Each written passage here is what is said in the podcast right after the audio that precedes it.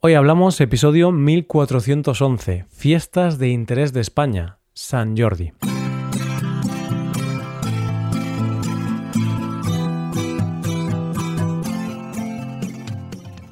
Bienvenido a Hoy Hablamos, el podcast para aprender español cada día.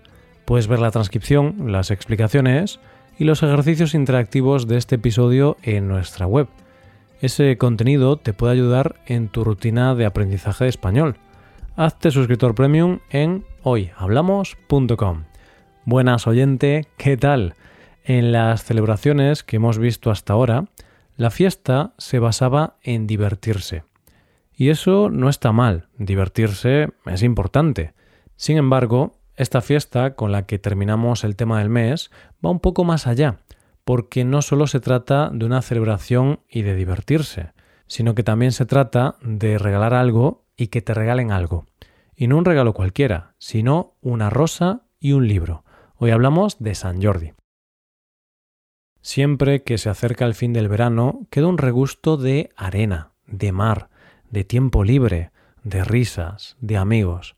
En definitiva, deja una sonrisa en la cara y un regusto agradable de haber sido feliz. De la misma manera que se acaba agosto, nosotros acabamos el tema de este mes un tema del mes en el que hemos hablado de fiestas y que espero que deje las mismas memorias felices en tu mente que las que deja el verano. Hemos visto varias fiestas muy conocidas de nuestro país, las más famosas y multitudinarias, de esas que reúnen a una gran cantidad de gente. Sin embargo, hoy, en el último episodio de este mes, vamos a ver una fiesta un poco diferente. Es una fiesta que empezó en un lugar concreto dentro de España pero que poco a poco se va abriendo paso en todo nuestro país. Y es una fiesta que podemos celebrar todos, y es el conjunto de la combinación perfecta, amor y libros. Sí, oyente, hoy viajamos a Cataluña para celebrar el Día de San Jordi. ¿Qué es la celebración del Día de San Jordi? San Jordi es el patrón de Cataluña, y es una celebración que se celebra el 23 de abril. En este día, que se considera el San Valentín catalán, dice la tradición que es el día de regalar algo a la persona de la que estás enamorado. Pero no se regala cualquier cosa, sino que la tradición dice que hay que regalar a los hombres un libro y a las mujeres una rosa. Evidentemente, esto ha ido cambiando, y es por eso que ahora se le regala flores y libros indistintamente a hombre y mujer. Y además, este regalo se le hace a cualquier persona a la que quieras, no solo a tu pareja. Ese día, Barcelona y Cataluña entera se llenan de puestos de libros y de flores. De hecho, hoy día es uno de los eventos más importantes de nuestro país a nivel literario. El epicentro de la celebración, que es Barcelona, se llena de puestos de libros donde las editoriales y las librerías hacen firmas de libros de autores y grandes descuentos en las obras. Como evento literario, podríamos decir que es el segundo más importante de nuestro país después de la Feria del Libro de Madrid, todos los autores quieren estar ese día en Barcelona para firmar libros. Y es que ese día la gente hace largas colas para que su autor favorito le firme un libro. Una cosa curiosa es que el día no es festivo. Es decir, la gente tiene que trabajar igualmente, pero realmente se vive como si fuera festivo. En Barcelona los lugares más emblemáticos son las Ramblas, el Paseo de Gracia y la Rambla Cataluña. Y hay distintos eventos como conciertos, jornadas de puertas abiertas en edificios emblemáticos y muchas otras actividades.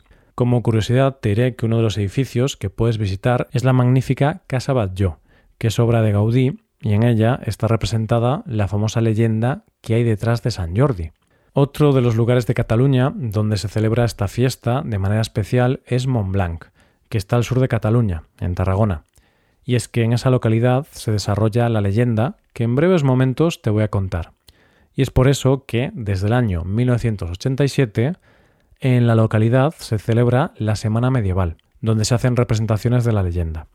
Esta fiesta ha sido declarada Fiesta de Interés Turístico Nacional y en la ciudad está lo que se llama Portal de San Jordi, que fue por donde salió San Jordi después de haber vivido la leyenda. Vamos allá, oyente, ¿qué cuenta la leyenda de San Jordi? Cuenta la leyenda que en la ciudad de Montblanc había un dragón que tenía aterrorizados a todos los habitantes. Y es que este dragón era muy voraz y se comía a todos los animales que se encontraba a su paso, Pero claro, el pueblo tenía miedo, y más cuando se dieron cuenta de que el dragón había devorado a todo el ganado de la localidad. Así que los siguientes serían ellos. Entonces el rey decidió que había que buscar una solución, y la encontró, aunque no era fácil de asimilar, pero sí era una solución efectiva. El rey decidió que cada día una persona del pueblo, elegida al azar, sería entregada al dragón como alimento. De esta manera saciarían al dragón y no tendrían miedo de ser atacados. Y así se hizo. Esto se hizo durante un tiempo, pero la sorpresa llegó cuando una de las víctimas, elegida al azar, fue la princesa, la propia hija del rey. Nadie en el pueblo quería que ella fuera la víctima, porque era muy querida, pero el rey decidió ser fiel a lo que había dicho y envió a su hija como víctima, como sacrificio para el dragón.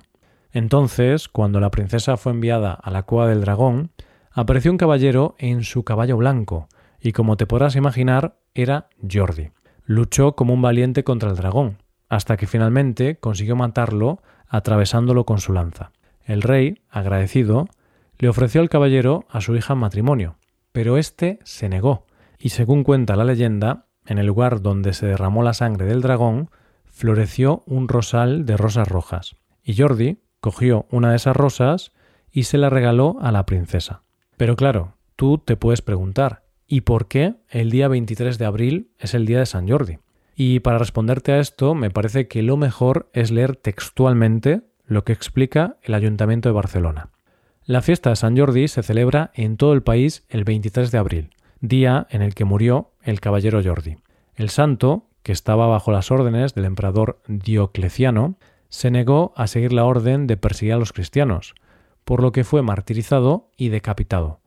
Muy pronto lo empezaron a venerar como mártir y enseguida aparecieron historias fantásticas ligadas a su figura y más adelante, en el año 1456, se convirtió en el patrón oficial de Cataluña, y ya en el siglo XIX adquiere el carácter de festividad cívica y cultural y con cierto aire de festividad nacional catalana. La leyenda nos da una pista de dónde viene esa tradición de regalar una rosa. San Jordi siempre se ha considerado como el San Valentín catalán y el patrón de los enamorados. De la misma manera que San Jordi le regaló una rosa a la princesa, los hombres le regalan una rosa a su amada. Pero la tradición en realidad tiene su origen cuando en el siglo XV se celebraba en Barcelona una feria de rosas con motivo de la celebración de San Jordi. Ese día a todas las mujeres que acudían a la misa en la capilla de San Jordi, en el Palacio de la Generalitat, se les regalaba una rosa, y a partir de ahí regalar una rosa se convirtió en una tradición. Pero, ¿qué pasa con la tradición de regalar un libro? ¿De dónde viene esa tradición? Pues esa fue una iniciativa del escritor valenciano y director de una editorial Vicent Clavel y Andrés. Propuso a principios del siglo XX crear una fiesta para promover y dar impulso al mundo del libro en Cataluña. Lo que hizo fue presentar una solicitud a la Cámara Oficial del Libro de Barcelona en 1923 y posteriormente fue aprobada por el rey Alfonso XIII en 1926.